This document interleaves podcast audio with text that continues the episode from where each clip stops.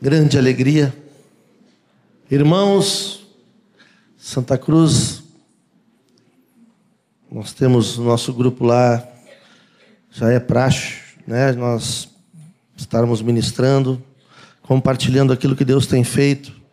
Mas eu quero compartilhar com vocês na intimidade aqui, como uma grande família, que o negócio aqui não é brincadeira, irmãos. Os, a canela soa, o estômago aqui aperta, mas o Senhor vai ser glorificado. Que diminua a minha mente natural e que o Espírito Santo tenha total liberdade para falar conosco aqui.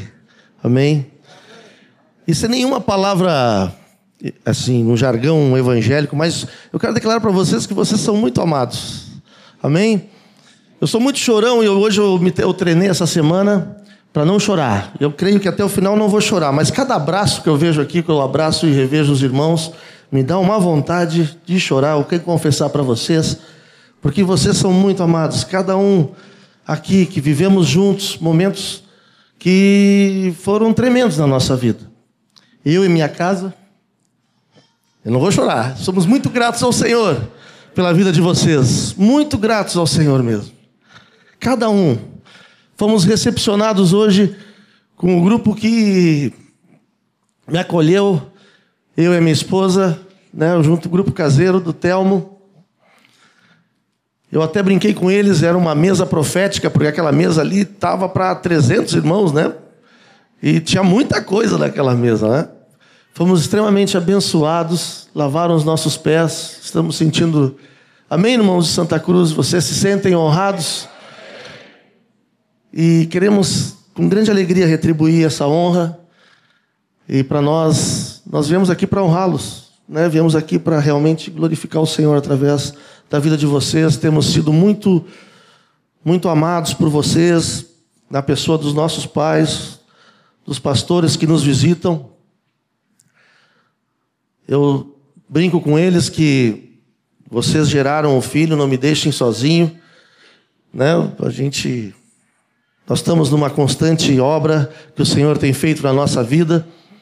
E graças ao Senhor, seguidamente eles estão lá nos visitando, nos supervisionando, nos cuidando, nos amando, nos ensinando. E nós somos muito gratos ao Senhor por isso.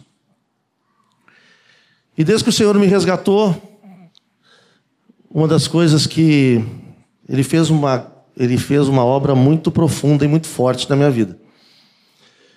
Mas uma coisa que eu sempre busquei, e não sei se é uma característica que eu trago de família, meu pai e minha mãe estão aqui, e eu desde pequenininho fui um pouco teimoso, mas quando o Senhor me resgatou e eu tive uma experiência única com Ele, a minha vida não foi mais a mesma.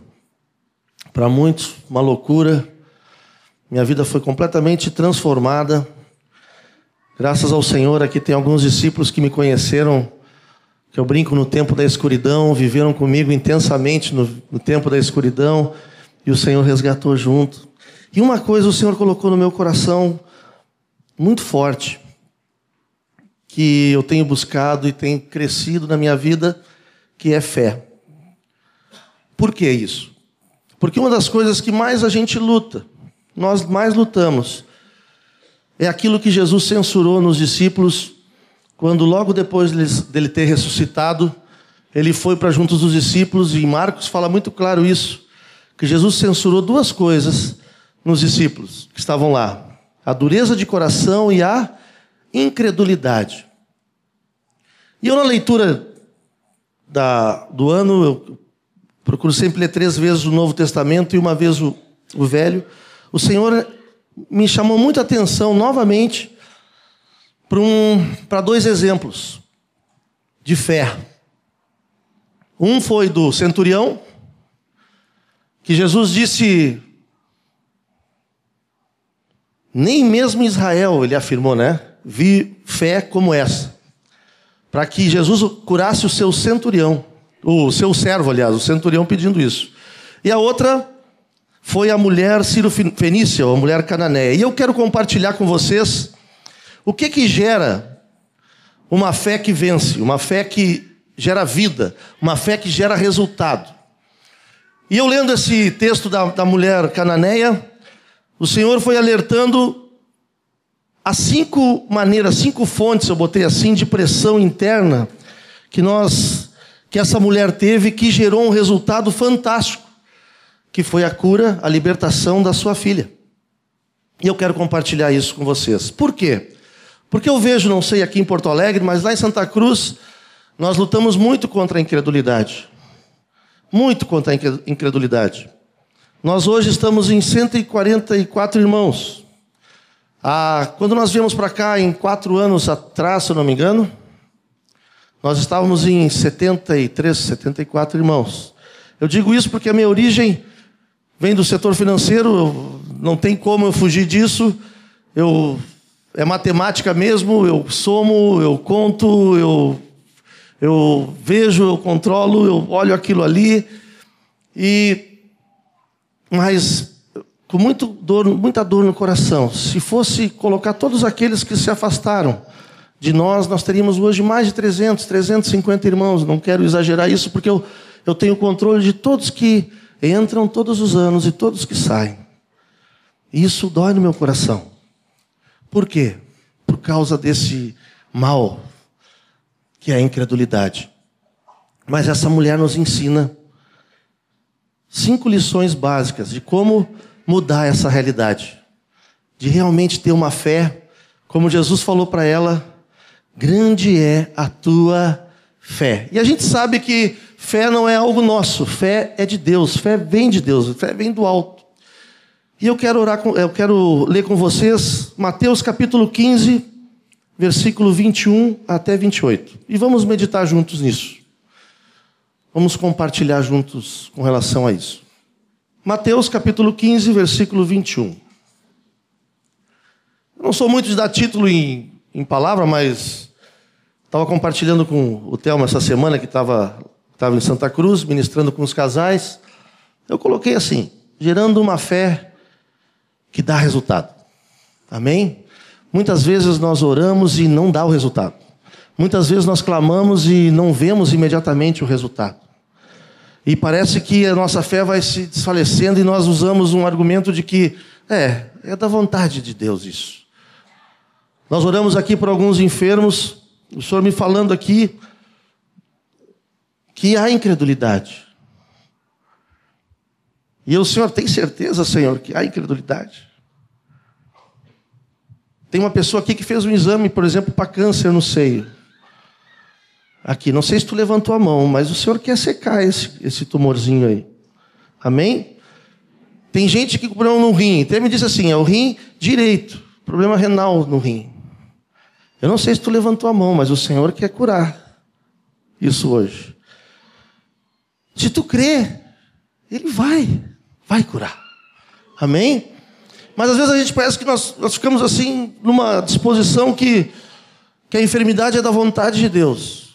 Não é. Porque senão ele não teria morrido. E lá não teria escrito que ele levou sobre si. O que, que ele diz no texto, irmãos? Que ele levou sobre si, vamos dizer junto, todas as nossas enfermidades. Então vamos ver o que aconteceu com essa mulher que tocou muito meu coração para lutar contra essa incredulidade que tenazmente me assedia todos os dias. Amém? Partindo Jesus dali, retirou-se para os lados de Tiro e Sidom. E eis que uma mulher cananeia que viera daquelas regiões clamava: Senhor, filho de Davi, tem compaixão de mim. Minha filha está horrivelmente endemoniada. Ela, porém, ele, porém, não lhe respondeu palavra. E os seus discípulos, aproximando-se, rogaram-lhe: Despede-a pois vem clamando atrás de nós. Mas Jesus respondeu: Não fui enviado senão as ovelhas perdidas da casa de Israel. Ela, porém, veio e o adorou, dizendo: Senhor, socorre-me. Então ele respondendo disse: Não é bom tomar o pão dos filhos e lançá-los aos cachorrinhos.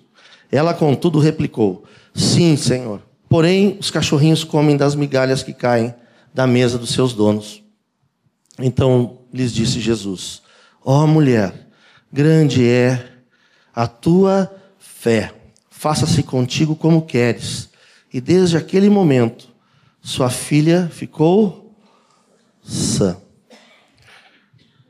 Eu fui estudando um pouquinho dessa palavra e eu vi no coração dessa mulher, estudando um pouquinho o contexto, ela era cirofenícia, ou cananeia, ela ficava ao norte de Israel. Hoje, nós estudando junto lá com é onde é a Síria, né? E um povo árabe, um povo gentil, a origem dela era grega. Então, quer dizer, o que, que quer dizer nesse contexto todo? Ela não tinha nada a ver com o contexto judaico, com a realidade religiosa daquela época. Muito pelo contrário, a grande possibilidade que ela viesse de uma origem, e ela veio de uma origem idólatra. Mas, quando ela ouviu falar de Jesus, gerou no coração dela uma fé tão grande, que ela teve que procurar Jesus e nada impediu aquilo. E uma das coisas que gera essa fé vencedora em nós, amados, é um profundo inconformismo com uma situação que insiste em permanecer. O que é que nós muitas vezes nos acomodamos? Parece que ou vem uma enfermidade ou vem uma circunstância ruim para a nossa vida e nós nos acomodamos naquela circunstância, achamos que tudo isso é uma coisa mais normal do mundo, é um ataque do diabo que Jesus permitiu para trabalhar com a minha vida. Mas se fosse assim, só isso, de uma maneira tão simplista, essa mulher tinha desistido, porque nada fazia no contexto geral daquela realidade, nada permitia com que ela procurasse Jesus. Nada. Judeu, uma multidão seguindo ele, os discípulos fazendo uma, fazendo uma corrente, imagino eu, porque foi aqui que me parece, lendo uma corrente né, um, humana ao redor dele para que não atrapalhasse o mestre. Mas ela não quis saber. Ela focou em Jesus. Ela focou na pessoa dele. Ela focou naquela realidade daquele homem que estava ali. Ela creu que ele podia mudar a realidade da sua filha, que estava horrivelmente, terrivelmente endemoniada.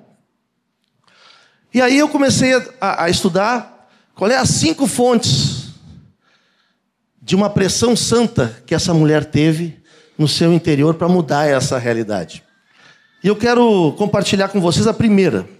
A primeira fonte de pressão que mudou a vida dessa mulher está no versículo 22, que é mais ou menos aquilo que move a maioria de nós quando nós pedimos oração por alguém, ou até para nós mesmos. É uma necessidade ou uma tribulação.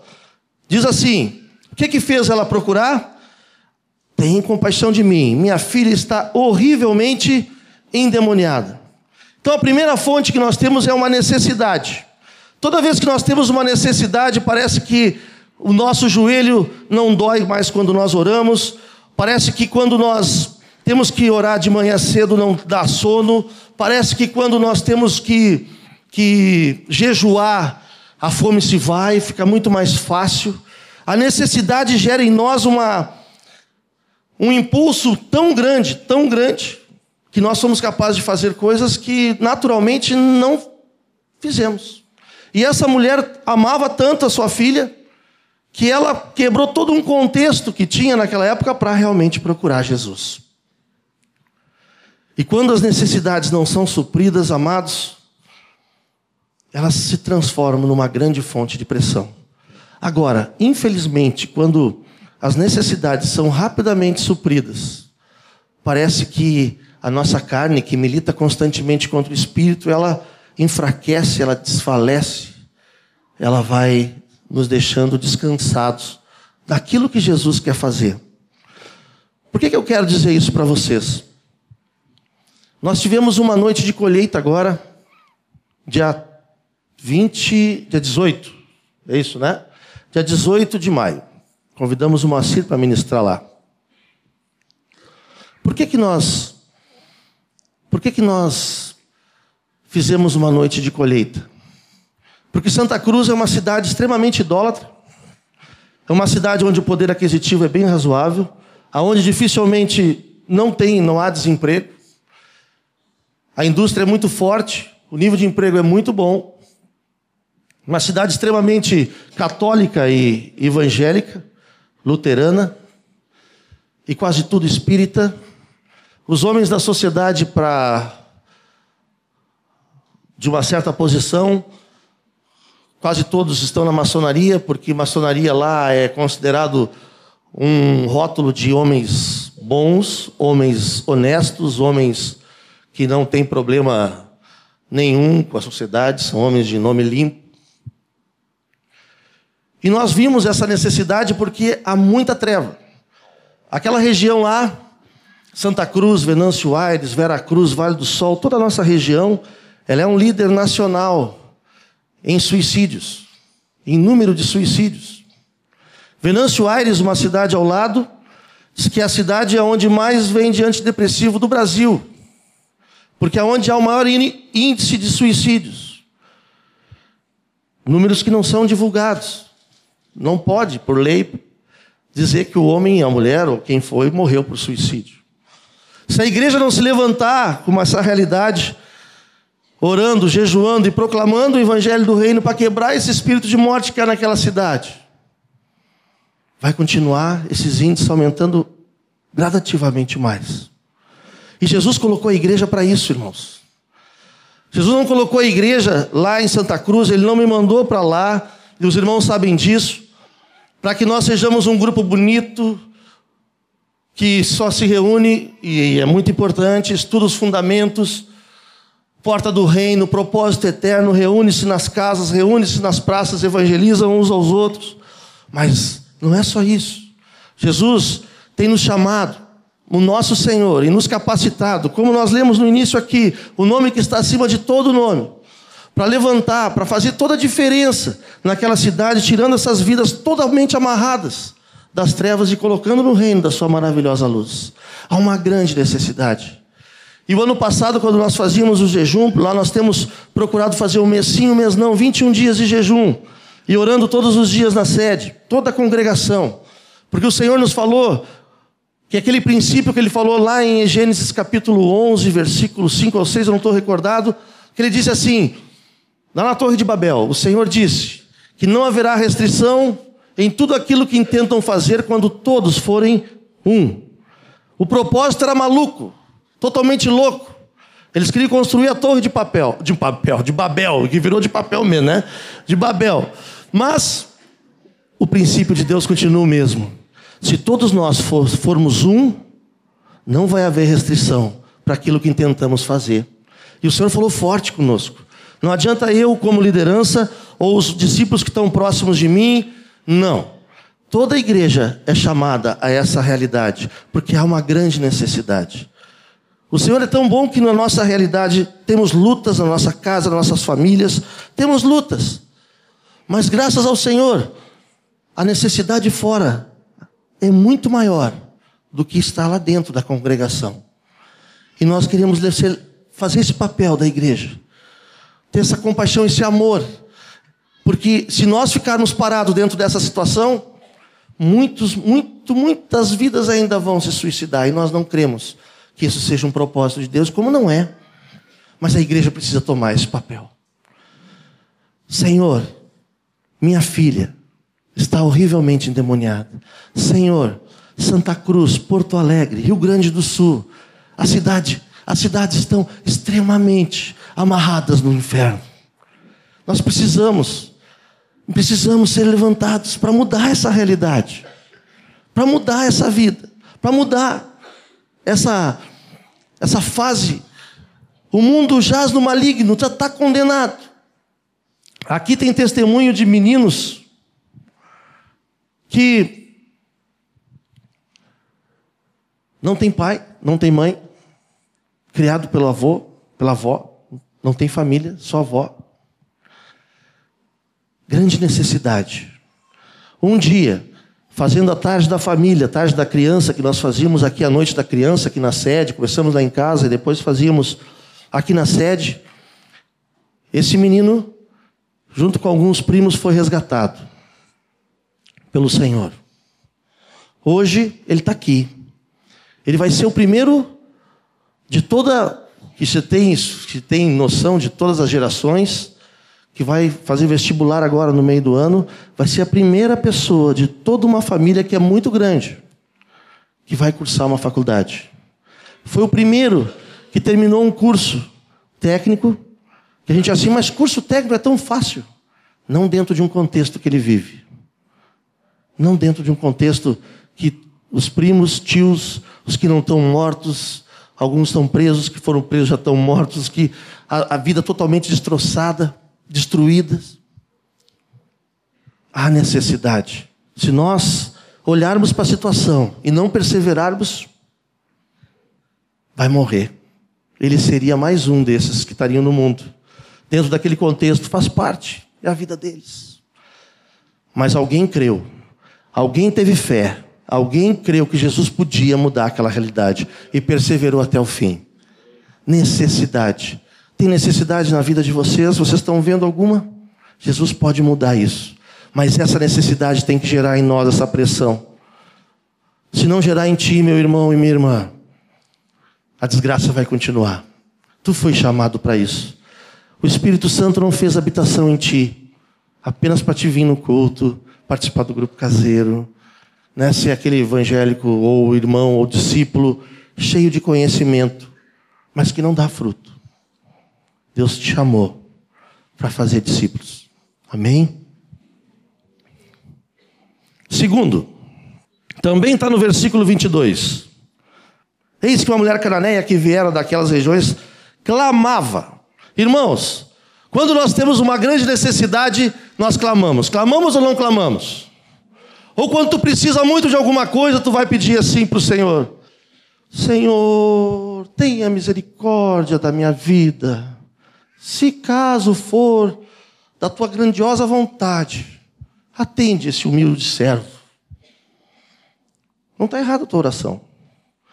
Mas Jesus quer de nós o que teve nessa mulher. Ela clamava. É uma indignação santa, meus irmãos. Sabe uma coisa que mexeu comigo desde que nós fomos para Santa Cruz? É, é não nos contentar com uma realidade natural, da nossa vida natural. E o Senhor sempre trabalhou muito forte comigo nisso. Quando eu fui para lá, eu estava empregado. E quando eu tive que largar o trabalho, e avisei que ia largar o, o trabalho, logo depois a empresa entrou num parafuso, eu tive que abrir mão, vamos supor, de um salário para ganhar 30% e não sabia quanto ia receber. Mas eu tinha certeza que o Senhor ia fazer. Sabe por quê? Porque eu clamava e continuo clamando, não só pelos irmãos que estavam, mas por todos aqueles que estavam perdidos ao nosso redor. Eu clamava por Santa Cruz. Jesus nos levou a fazer uma coisa maluca que eu nunca te imaginava que tinha feito, que ia fazer, que era chegar junto à prefeitura e conseguir e pedir para ele que ele, como prefeito na época, entregasse a chave da cidade para a igreja. Na época eu não entendia isso. Deus me deu a visão de um dragão sentado entre as duas torres da catedral. Lá a Catedral de Santa Cruz é as duas maiores torres de estilo gótico da América do Sul. Eu nunca fui muito dado a essas visões, né? De... E eu não imaginava. E aí, quando eu fui ali aquele dragão, sonhei com aquilo, eu fui caminhar na praça. E quando eu estava caminhando na praça, tem uma... a praça é muito boa, muito bonita. Tinha um chafariz e começou a sair água. Quando eu olhei as águas de onde estavam saindo, dragãozinhos. Eu nunca tinha visto aquilo. E o Senhor falou assim: esse, essa potestade só vai sair quando a igreja for uma. E eu gravei aquilo no meu coração. E o Senhor começou a me ver, fazer um desenho do mapa da cidade, a catedral, a cruz tem o Morro da Cruz lá em Santa Cruz, que não é como o morro daqui, mas é um lugar que é para ser um ponto turístico, mas é um, morro onde foi construído por, por exóticos, não sei se é esse o termo exato, mas esotéricos, que é exóticos também, né? São exóticos. Eles fizeram pirâmides, fizeram um, palco embaixo, ali é o lugar onde o pessoal se mata se joga. Não tem erro. Se se jogar de lá, não tem chance de sobreviver. É alto E tem ainda, fizeram um palco embaixo que caiu, está liquidado o assunto. Botaram cerca, fecharam, botaram guarda, e o pessoal continua a se matar. Semana passada ainda estava falando isso. Junto com esse Parque da, da Cruz tem o Parque da Gruta, que era outro lugar onde eram, segundo a história, eram consagradas crianças, eram sacrificadas crianças a um, a um demônio. E o Senhor nos levou a isso. E nós levantamos a igreja para clamar, para ir contra essa situação. Nós éramos na época 34, 35 irmãos. Convidei os pastores que nós conhecíamos para estarmos todos juntos lá. Não foi nenhum. Depois no final tinha três. Hoje, graças ao Senhor, tem um conselho que é uma luta, mas Deus está fazendo naquela cidade. Por quê? Porque nós começamos pela primeira vez como congregação, 34 pessoas. Nós clamávamos e jejuávamos todos os dias pela cidade, para que aquela realidade mudasse, para que as vidas deixassem de se suicidar, para que aquela potestade fosse amarrada. Amados, essa mulher, ela clamou para Jesus.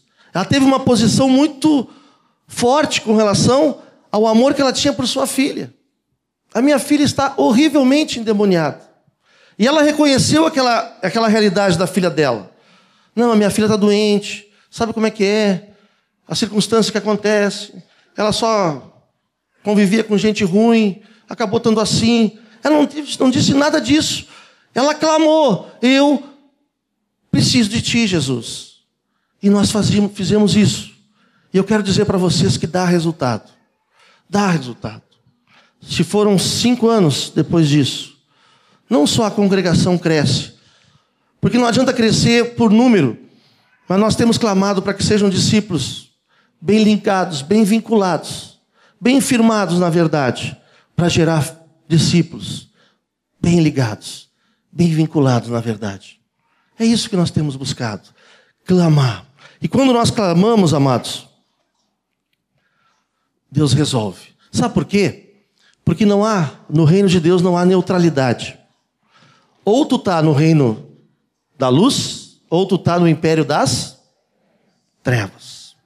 A palavra de Deus diz que não ameis o mundo nem as coisas que há no mundo. Não é verdade? Se alguém amar o mundo, o amor do Pai não está nele. 1 João 2,15. Não há neutralidade. E nós começamos a clamar pelos nossos filhos, pelas famílias. O que, que nós temos visto lá? O tamanho de uma iniquidade sem... tremenda. Nós vemos que as famílias estão sendo destruídas, os pais estão sendo destruídos porque os filhos estão se perdendo. Graças ao Senhor, aqui tem testemunha de pessoas que tentaram se matar e graças ao Senhor não conseguiram. O Senhor resgatou. Crack diz que não tem cura. Tem cura sim. Eu estava me lembrando quando nós estávamos louvando que não há neutralidade no reino de Deus. Aqui tem jovens que já foram é, roqueiros, pagodeiros. Uma vez veio dois moreninhos, para não dizer pretinhos. Parecia uma árvore de Natal, sabe, correntão, brincão né? Mas queriam Jesus. Nós começamos a semear jogando futebol. Jogava futebol e eles eram colega dos meninos da escola. Nós tínhamos seis ou sete filhos de discípulos que estavam estudando numa escola estadual e lá eles faziam um grupo de oração e começaram a levar esses meninos ah, para oração e depois para jogar bola. Nós jogávamos bola lá. Eu estava um pouco mais magro, ainda dava, agora está mais difícil. Então, estávamos juntos lá. E esses dois meninos que, da turma que levavam quiseram falar comigo. Aí chegaram para mim e disseram assim: Tio, na sua igreja é proibido usar brinco? Não. Né? E as correntes? Não. Mas o pessoal sempre disse isso. Não, é assim. Tu pode vir aqui. Agora, se tu te batizar, tu vai ter que morrer. E para morrer, tudo que é do mundo vai ter que morrer naquela piscina lá. Porque eles queriam se batizar. Aqui tu pode entrar de brinco, de corrente, mas se tu morrer, da onde veio? Qual é a origem dessa corrente, desse brinco, desse cabelo? Da onde é? Da onde tu tirou isso? Qual é a origem disso? E para vocês verem que as pessoas do mundo são claras, irmãos. Os dois, um está aqui. Não, dos guri, da gurizada. E por que, que você é tão bom? Por que, que vocês querem sair dos guri e vir aqui para a igreja? Então, para fazer da parte da família do Senhor? Oh, porque a gente não quer mais aquela vida, a gente quer essa nova vida. E por que, que tu quer essa porcaria que tu está trazendo do mundo para levar para dentro do reino? Eu disse, ah, tá. O que aconteceu no batismo? Foi numa quinta-feira, se eu não me engano. Os dois foram para o batismo no sábado. Perdão, nem foram para o sábado. Às vezes acontecem umas coisas loucas lá. Nós fizemos um jejum de 24 horas de sem comer e beber nada. Esses dois foram sem brinco, sem piso, sem corrente, sem nada. Limpos. Aí o que aconteceu? Foram cheios do Espírito Santo. Passaram o dia com a gurizada. Nós fizemos 24 horas de oração. Todo, todo mundo, todos os jovens, temos um apartamento onde os meninos moram. Onde vinha o pessoal do. Bom, depois eu vou contar a história do abrigo foram cheios do Espírito Santo. Quando foram cheios do Espírito Santo, o mundo foi embora, irmãos. Não precisou trazer doutrina de leis, costumes, brincos. É reino de Deus. Se tu quer o reino de Deus, fica no reino de Deus. Se tu quer o mundo, vai para o mundo. Mas o Senhor, Ele veio para fazer um novo na nossa vida. Um novo. Se é da treva, nada que é das trevas tem algum valor aqui. Amém? Essa mulher sírio-fenícia clamava, porque ela não queria nada de, da origem grega, sírio-fenícia, árabe, idólatra. Ela queria uma pessoa, Jesus. Por isso que ela clamou. Se nós viajamos muito, em muitas coisas, nós acabamos nos atrapalhando. Porque não tem como eu conviver com o mundo e o costume do mundo, viver e gostar das coisas do mundo e querer ser um homem, uma mulher, um jovem, uma jovem, um, um velho, uma, um casal cheio do Espírito Santo, cheio de coisas do mundo. Eu tenho que me limpar do mundo. Senão, eu vou me atrapalhar. Não vou ter a experiência que eu quero ter. Não vou ter o contato com Jesus que eu quero ter. Porque as coisas do mundo, elas militam. E Jesus disse muito claro, aliás, João nos conta muito claro: quem é amigo de Deus é inimigo do mundo. Amém? Muda a tua mente. Sempre tem chance. Tu quer ter uma vida cheia do Espírito Santo? Irmãos, eu não sou louco. Eu não estou aqui porque é, alguém fez uma lavagem cerebral na minha cabeça. A gente foi amassado, triturado para a honra e glória do Senhor. Fomos esmagados o que se vocês me conhecessem há 12 anos atrás, olha, ainda tem algumas coisinhas que eu tenho que matar que ainda quer se levantar de vez em quando. Mas sabe, tudo isso não é porque eu entrei numa congregação, não é para bonito para os irmãos, é porque eu tive uma experiência muito forte com Jesus. Eu digo isso para os jovens lá. É tão bonito que Deus tem feito nos jovens, nos adolescentes.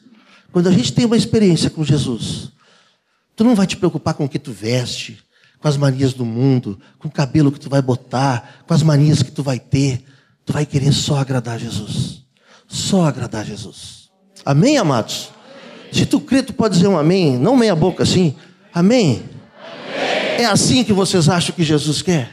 Amém? É isso mesmo. Aleluia. Por isso nós precisamos nos indignar. Os pais, pais amados, nós temos que nos indignar com o mundo. Filhos que têm pais que estão longe do Senhor, nós temos que nos indignar com o mundo. O teu testemunho, o teu exemplo, a tua vida vai transformar a vida dos teus pais. Pais, o teu testemunho vai transformar a vida do teu filho. Agora, se tu for meia boca, vai virar uma treva a tua casa. Tu tem que se indignar com o mundo e com as coisas do mundo tem que se posicionar com isso. Isso não é exclusividade só de Santa Cruz.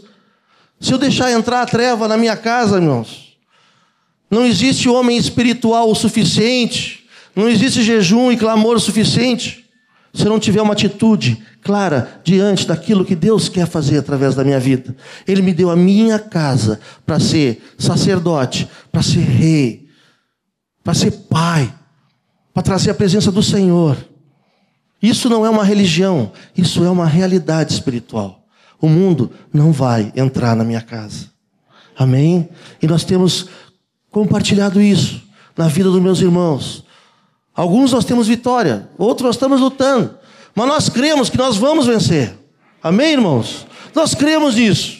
Porque hum, nós temos que levantar essa indignação santa. Porque quando nós nos indignamos, tu pode ter certeza, tu vai gerar uma fé genuína no coração de Deus. Amém? E eu botei aqui com a ajuda do Telmo que uma frase diz assim: indignação é a ira que provém de Deus e vai penetrando no meu espírito contra o diabo para destruir completamente o pecado. Te indigna, meu irmão, com o mundo e com as coisas do mundo que está dentro da tua casa. Não aceita nenhuma mentira do diabo sobre tua vida. E o sistema do mundo, ele é muito, muito sutil. Quanto menos espera, nós estamos totalmente amarrados no nosso trabalho, naquilo que nós fizemos, no nosso serviço, no quanto nós ganhamos, no nosso descanso, nas nossas férias, nas nossas capacidades, nossas e aí vai criando um monte de coisa. E nós ficamos totalmente enrolados naquilo que Deus quer fazer. Amém? Tu nunca te perguntou por que que tu não dá fruto? Por quê? Por que que tu impõe as mãos sobre o enfermo e não é curado? Por quê? Por que que tu está com um colega no teu lado que tu ama, tem olhar orado e não dá fruto? Nunca te perguntou por isso? Eu quero motivar no teu coração. Levanta uma indignação santa diante do Senhor para ver se isso não vai gerar uma mudança radical na tua vida e no fruto que está ao teu redor. Levanta isso. Amém? Levanta. Tu vai ver a mudança que tem na tua vida. A mudança que vai ter na tua casa. Agora, o que, que a gente faz? Levanta um espírito crítico. Critica tudo e todas as coisas. E não nos indignamos contra quem nós temos que nos indignar. Amém, amados? Aleluia. Quarto, terceiro ponto. Jesus era especialista nisso. Depois da indignação, o que, que a mulher pediu também no versículo 22? Jesus, tenha compaixão de mim. Que palavra preciosa, irmãos. Se nada toca a tua vida, tu pode ter certeza que tu não vai tocar ninguém. Não tem como o Senhor usar a tua vida. Compaixão é um sentimento que vem de dentro do teu coração, lá de dentro. Jesus teve isso quando alimentou, no capítulo um pouquinho antes de Marcos, capítulo 9, versículo 36, diz que Vendo ele as multidões, compadeceu-se delas, porque estavam aflitas e exaustas como ovelhas que não têm pastor. Jesus para tudo quando encontra alguém clamando por ele. Pouquinho depois, aqui um pouquinho antes, 14, 14, desembarcando Jesus, viu uma grande multidão, compadeceu-se dela e curou todos os seus enfermos. Todos. Sabe uma coisa que me intriga, irmãos? Eu compartilho com os nossos pais, quando vão lá, o Espírito Santo está em mim. É uma realidade. O Rogério, sempre quando vai lá, Deus deu uma, uma graça multiplicada na vida do irmão para falar sobre o ministério do Espírito Santo. Ele está aqui. Ele está aqui. Eu creio que ele está aqui. Eu quero ser discípulo. Sei que eu tenho uma obra grande na minha vida. E eu passo isso para cada um dos meus irmãos aqui. Se ele está aqui, irmãos. Uma vez o Imitian, nunca mais me esqueci, o Imitian ministrando aqui que serás revestidos de poder, dinamis, dinamite. Eu tenho isso aqui. Esse dinamite está dentro de mim. É uma bomba. Não é por isso que eu estou com essa barriga desse tamanho, irmãos. Não é que a bomba é grande, tá? Mas o Espírito Santo está aqui. E ele vai se manifestar através de mim. Ele vai se manifestar através de cada um de vocês. Por quê? Através de quê? Um sentimento: compaixão. Compaixão. Amados, Eu quero dar dois testemunhos do que Deus moveu no nosso coração, dessa compaixão. E quando a compaixão ela invade a tua vida, muda completamente a tua realidade. Santa Cruz, há uns quatro anos atrás, lá tem uma casa chamada Copame. Ela abriga crianças abandonadas, crianças que não têm pai, que passam por situações de risco, crianças que são desde o nenezinho até 12 anos, é isso, né? Até 12 anos. E um pouquinho antes de, dessa Copame, o pessoal nos chamar, nós tínhamos um trabalho no abrigo municipal. O abrigo municipal estava convulsionado lá. E uma pessoa ouviu falar num trabalho que nós fizemos numa escola e chamou-nos lá que o abrigo municipal abriga as crianças que estão de 12 até os 18 anos. E nós fomos para lá. O que, que eu fui fazer lá? Eu, Mara e alguns jovens que estavam conosco. Fomos ministrar com eles, não sabíamos direito o que, que eram. Alguns problemas sérios marginalidade, banditismo, tava, tinha tudo, era uma, um mocotó do diabo aquele negócio lá. E chegamos lá, o que que eu fiz? o que eu aprendi a fazer aqui. Tocar aquela, eu preciso de você, você precisa de mim. Né? Pulava. Eu acho que o cara, os guri acharam que o, que o pastor era meio louco, eu acho, deve ter sido. E aquilo parou eles assim. E nós começamos a fazer dinâmicas, começamos a, a dar atenção, a trazer eles para dentro da nossa casa, a amá-los, a cuidar deles. E começou esses meninos a se converterem, e meninas também. Aí nos chamaram em cima desse trabalho para ir nessa Copame.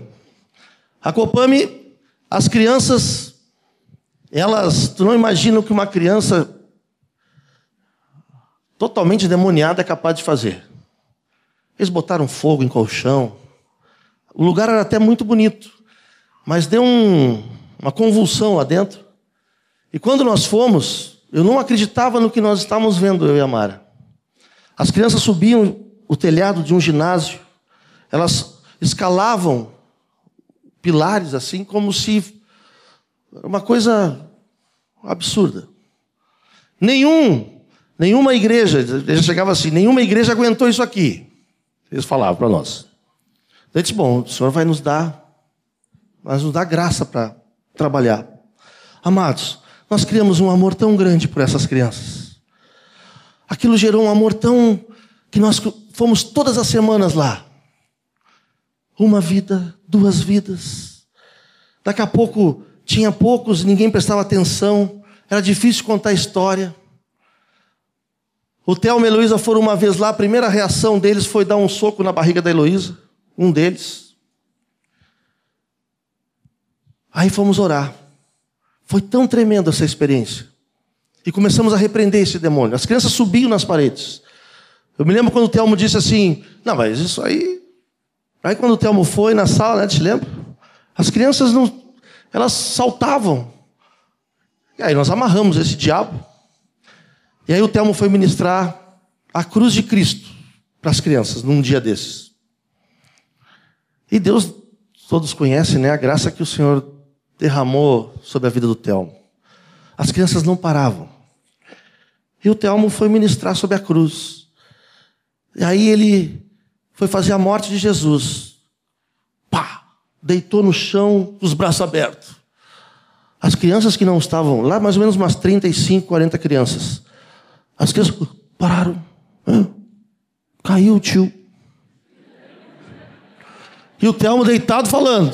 Daqui a pouco Jesus ressuscitou, começou a levantar, e Jesus ressuscitou para resgatar vocês, porque ama vocês, porque hoje Ele vive e quer viver em vocês, e fez o um chamamento, foi todas as crianças ao redor do Telmo para orar por Ele.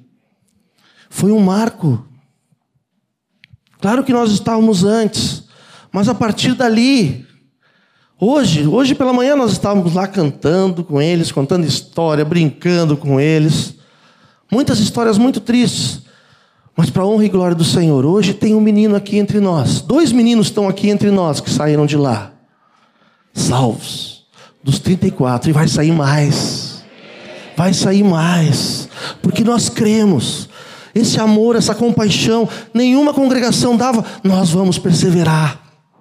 Perseverar na doutrina dos apóstolos, na comunhão, no partir do pão, nas orações. Nós vamos perseverar porque Deus colocou em nós essa compaixão. Nós somos discípulos. Amém? Nós precisamos perseverar naquilo que Deus tem nos chamado. Não dá resultado, não dá ibope, mas dá vida, salva a vida. Dois meninos estão aqui. No abrigo, alugamos um apartamento, tinha alguns jovens solteiros. Começou a se converter meninos. Nós não tínhamos casa. Os jovens começavam a acolher. Padrão de família. A grande vantagem que nós temos no interior é isso. Não sei até onde nós vamos, mas eu creio que nós vamos muito longe. Mas nós queremos ter essa realidade de grande família. Todos juntos, chorando juntos, vivendo juntos, clamando juntos. Tem uma luta, tem uma dificuldade? Misericórdia, vamos atrás. Eu tenho meu carro, o Siena, um Seninha Prata, tem dois anos. Fui fazer a revisão do carro, o cara perguntou assim: quanto tempo o senhor é taxista? Se não sou taxista, meu irmão, sou pastor é de andar mesmo. Rogério, uma vez estava indo lá em casa ministrando, estávamos orando. Daqui a pouco, um desses meninos, o Rogério estava junto, me ligaram: fugiu. Uh, vamos achar. E o senhor é tão bom que eu fui dobrar uma esquina, você lembra, Rogério? Dobrei a esquina, vinha ele, já sequelado. Pegamos, vem, vem para dentro aqui do carro. Pá. Vamos lá, vamos amar. O que, que, tá, tá, que, que aconteceu contigo? Sequelado. O senhor lavou, curou, limpou. Se vocês for conversar com cada um deles aqui, vocês vão ver cada história. Compaixão. Compaixão gera uma atitude. Compaixão gera uma mudança de mente. Compaixão gera uma saída da zona de conforto. Compaixão faz a gente pagar um preço, que a nossa carne vai para a cruz, mas dá resultado. Essa é a fé que gera vida. Amém, irmãos? E assim pode ser com qualquer outro qualquer realidade. Estou dando só duas. Lá temos com os adolescentes, temos com jovens, temos com famílias, temos com cidades.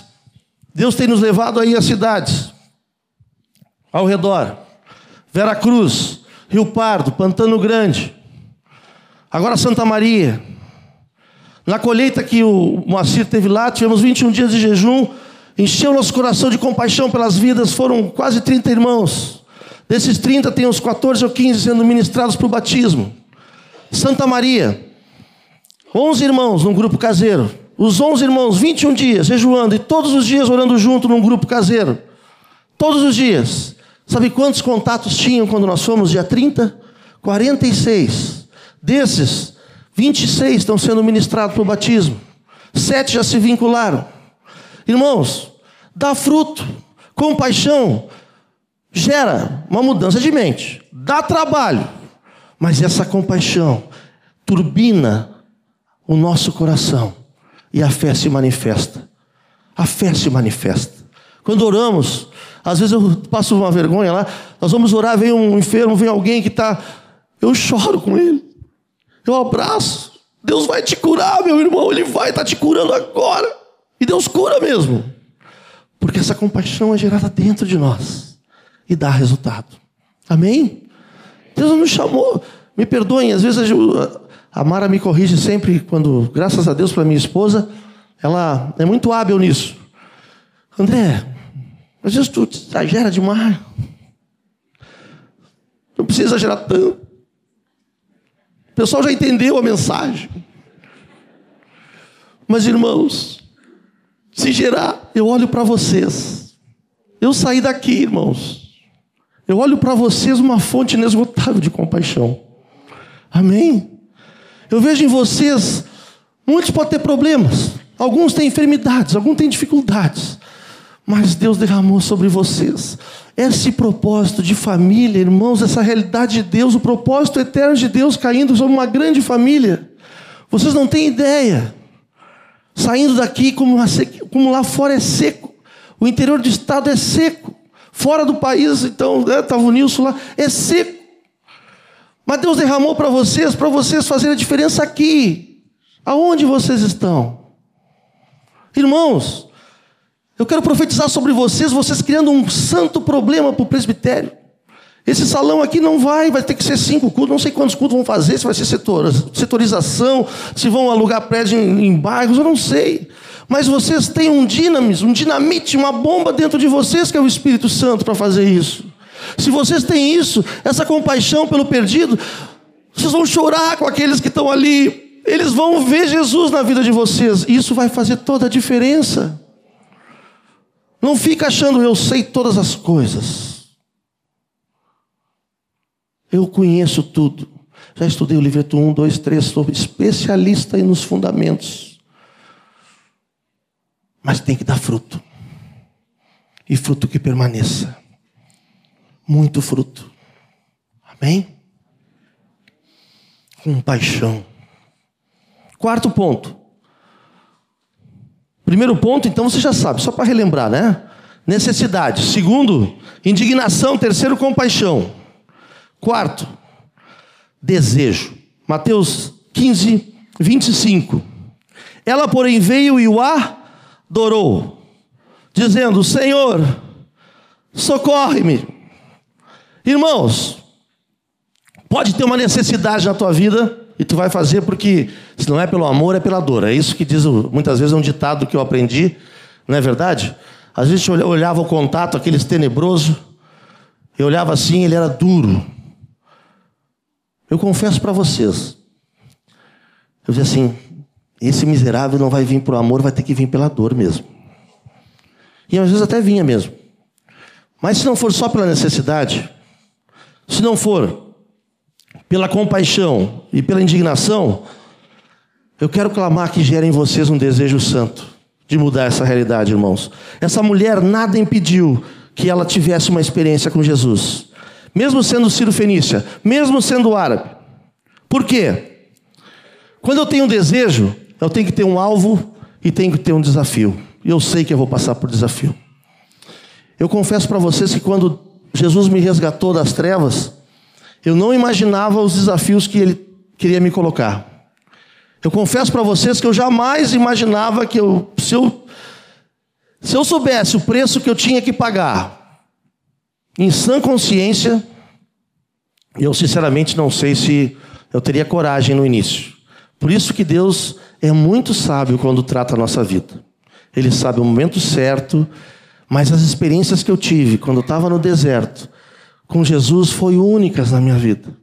Às vezes eu clamo, Senhor, que saudades do deserto. É de passagem. Mas o momento que ele falava, que ele ministrava comigo, que ele me enchia. Por quê? E isso gerou no meu coração, porque eu precisava gerar no meu coração um desejo sem tamanho pela presença dele. Qual era o alvo dessa mulher ali? Jesus. O alvo não era curar a sua filha, que ela amava muito. O alvo era Jesus. E qual era o desafio que ela teve? Passar pelos discípulos. Olha o que aconteceu no 24. Ela, porém, ele, porém, não respondeu palavra. E os seus discípulos, aproximando-lhe, rogaram-lhe: Despede-a. Irmãos, parece que às vezes a gente é o discípulo que quer despedir aquela contata ou aquele contato que quer o Senhor. Aqui no nosso, no nosso meio tem exemplos de pessoas que estavam em segundo casamento. Nem só em segundo casamento, estavam em segundo relacionamento e Deus restaurou. Restaurou. Apartaram. E hoje, o verdadeiro marido, a verdadeira esposa estão juntos. Estão juntos. Irmãos, se eu não crê que isso é uma verdade, eu vou dizer assim: vamos ver um casalzinho. Como é que ele está? E isso é complicado. Irmãos, é o Espírito que convence. A palavra é que traz a verdade. Não é verdade? É ou não é? Não é a espada do Espírito que separa a alma? Vai lá na profundeza da alma do Espírito? Qual é o nosso papel? Trazer a verdade. Não é verdade? É ou não é? Por que, que nós estamos mortos? Bom, nós não estamos mortos. Por que, que nós nos fazemos de mortos, às vezes, de vez em quando? Por quê? Porque muitas vezes nós não temos alvos e nem desafios. Às vezes nós entramos no deserto e não olhamos para Jesus, olhamos para todas as circunstâncias necessárias. Se eu vou olhar para cada contato que chega lá, dos contatos que o Moacir ministrou, irmãos, nós estamos ministrando com quatro, né? Me ajuda aí, Marquinhos. Quatro. Quatro casais, todos em, juntados em fornicação. E todos decidiram por Jesus. É isso, né? Todos. Se eu vou olhar a circunstância, é muito complicado, irmãos. Mas a palavra entrou, a verdade entrou, e ela vai gerar transformação. Amém? Jesus nos chamou para falar a verdade. Não é para, como diz o, o profeta, para encebar ovo. Né? Não é. Dar milho para ovo a gente não dá, irmãos. A gente profetiza, declara e fala a verdade. A verdade vai te vai convencer do pecado. E vai gerar vida. Irmãos, o desejo do meu coração é viver muitas vidas salvas diante do Senhor. O desejo, o Senhor nos deu uma palavra no, no final do ano passado, segundo Coríntios capítulo 4, versículo 15, diz assim: Todas as coisas foram feitas por amor de vós, para que a graça, multiplicando-se, transforme, redunde, tenha como resultado a abundância de ações de graça, através de muitos, para a glória de Deus Pai. A graça que é derramada sobre ti não é uma gracinha. É muita graça. E ela tem que se multiplicar através da tua vida. Através de quantos? De muitos. E nós profetizamos sobre Santa Cruz. Tinha, tem cento, tinha 110 irmãos. Cada um vai salvar um. Cada um vai salvar um. Já estamos em 144. Temos mais de 20 irmãos sendo ministrados. Irmãos, e tem irmão profetizando, gerou uma fé nos irmãos, tem orando, orando já que vai ser 300. Mas nós não queremos 300 de qualquer jeito. Nós queremos 300 onde a palavra entrou. Eles tiveram uma experiência com Jesus. Gerou em nós esse desejo. Eu tenho o desejo que muitos sejam salvos. Santa Cruz precisa ser transformada. No conselho de pastores, os irmãos acham assim: eles dizem, André, a tua congregação, para começar, a congregação não é minha, mas tudo bem. Ele vai dizer: a tua congregação é uma bênção, está crescendo muito. Irmãos, Santa Cruz tem 120 mil habitantes. Veracruz tem 24 mil habitantes. Se eu me contentar com 140 irmãos vinculados, não é limitar muito pouco a fé que o Senhor colocou em mim? Que vem do alto? O Espírito Santo, será que ele habita em mim para liderar, para ensinar um povo que está lá, que está bom com isso? Eu tenho um desejo no meu coração muitas vidas salvas para a honra e glória do Senhor. Nós temos muito trabalho. Quinta-feira, agora, dia 20, uma escola em Pantano Grande nos chamou. Fizemos uma tarde da criança num sábado, a diretora foi profundamente tocada. E ela nos chamou, eu e a Mara lá. Ela quer nos dar a sala 71. A sala 71 é tenebrosa.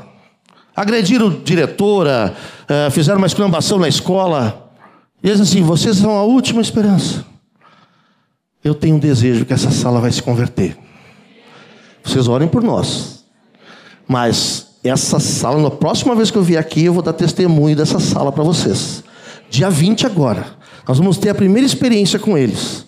Assim como nós, Deus nos levou para o abrigo, Deus nos levou para Copame, Deus nos levou para lugares malucos lá, né? Que não ia, ninguém acreditava, mas eu tenho um desejo, essa sala vai ser salva. Pantano Grande vai mudar essa realidade. É a compaixão que eu tenho para aqueles jovens. Vai mudar. Agora, se eu achar isso difícil e ficar sentado, vou mandar os discípulos. Discípulos, vão. Daí os discípulos vão voltar. Levamos um pau dos, da gurizada. Bom, aí não tem jeito mesmo, né? Não, estamos juntos lá. Eu vou estar tá lá. O Senhor está conosco. O Senhor vai na nossa frente. O Senhor quer salvar essas vidas. Esse menino que agrediu, que o pai é um marginal, ele vai se converter e o pai vai se converter também. Eu tenho esse desejo. Isso mexe dentro de mim. Amém? Não vou me contentar enquanto uma vida, duas vidas e toda a turma for salva. Mas isso tem que ser gerado dentro de mim. Amém, irmãos? Quantas turmas tem em Porto Alegre aqui, Redondeza? Quantos jovens adolescentes têm turmas terríveis na sua escola?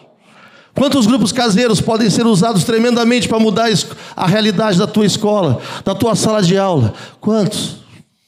Quantas diretoras de repente estão esperando um grupo que chegue lá, um grupo que ah, eu quero orar pela senhora, eu quero orar pela escola, eu quero orar pelaquela turma que só tem rabanete. Nada contra os rabanetes, mas é que é fedorento mesmo, né, irmãos? Mas vamos mudar essa realidade. Eu tenho que ter esse desejo. Tem que ser gerado no meu coração. O Espírito Santo não está em ti para ficar parado. O Espírito Santo está em ti para multiplicar essa graça através de muitos, muitas, muitas vidas. E a última, irmãos, é algo que mexe na minha vida, irmãos. A última, essa mulher tinha e tinha muito. Ela sonhava e tinha uma paixão. Mas qual é a diferença entre sonho e desejo? O sonho é a força de um desejo que não cessa. Quando eu tenho muito desejo por algo, ele vai virar um sonho. E esse sonho vai se realizar. Aonde está escrito isso, irmãos? Versículo 27. Ela, contudo, replicou: Sim, Senhor. Porém, os cachorrinhos comem das migalhas que caem da mesa dos seus donos. Olha o contexto.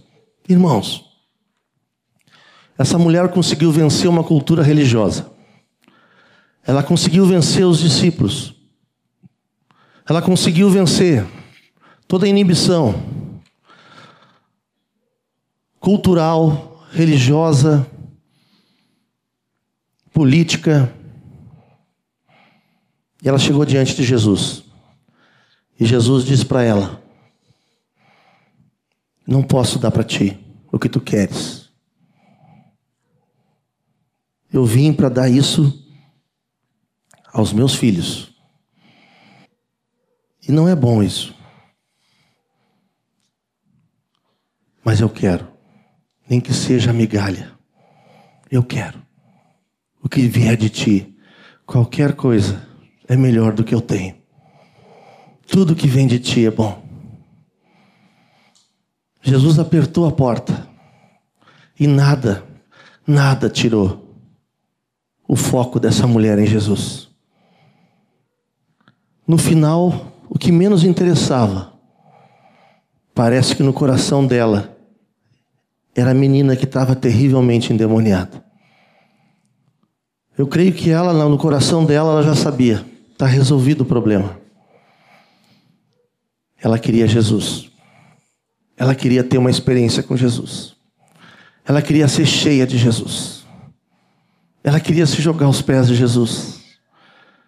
Nada mudava a vida dessa mulher. Irmãos, esse sonho da nossa vida ele vai crescendo. À medida que o Senhor vai colocando as outras quatro situações no nosso coração.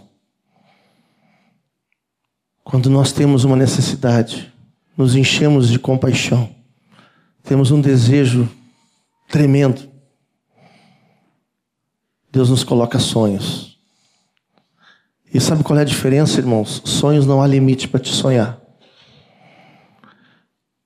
Eu tenho certeza que depois dessa situação que essa mulher ela quebrou completamente a situação. Jesus parou tudo e olha a resposta de Jesus. Ó oh, mulher, grande é a tua fé. Quantas vezes nós fizemos isso, irmãos? Quantas vezes nós clamamos, nós jogamos nos pés de Jesus, nós obedecemos. Aqui ela queria Jesus, mas nós discípulos, quando eu falei, quando eu estava lendo isso, sabe o que o Senhor estava ministrando ao meu coração? Quantas vezes nós recebemos uma palavra do nosso discipulador? Quantas vezes nós recebemos uma palavra do nosso pastor, do nosso líder, daquele que Deus colocou para cuidar da nossa vida? E nós declaramos, dizemos assim: é muito dura essa palavra.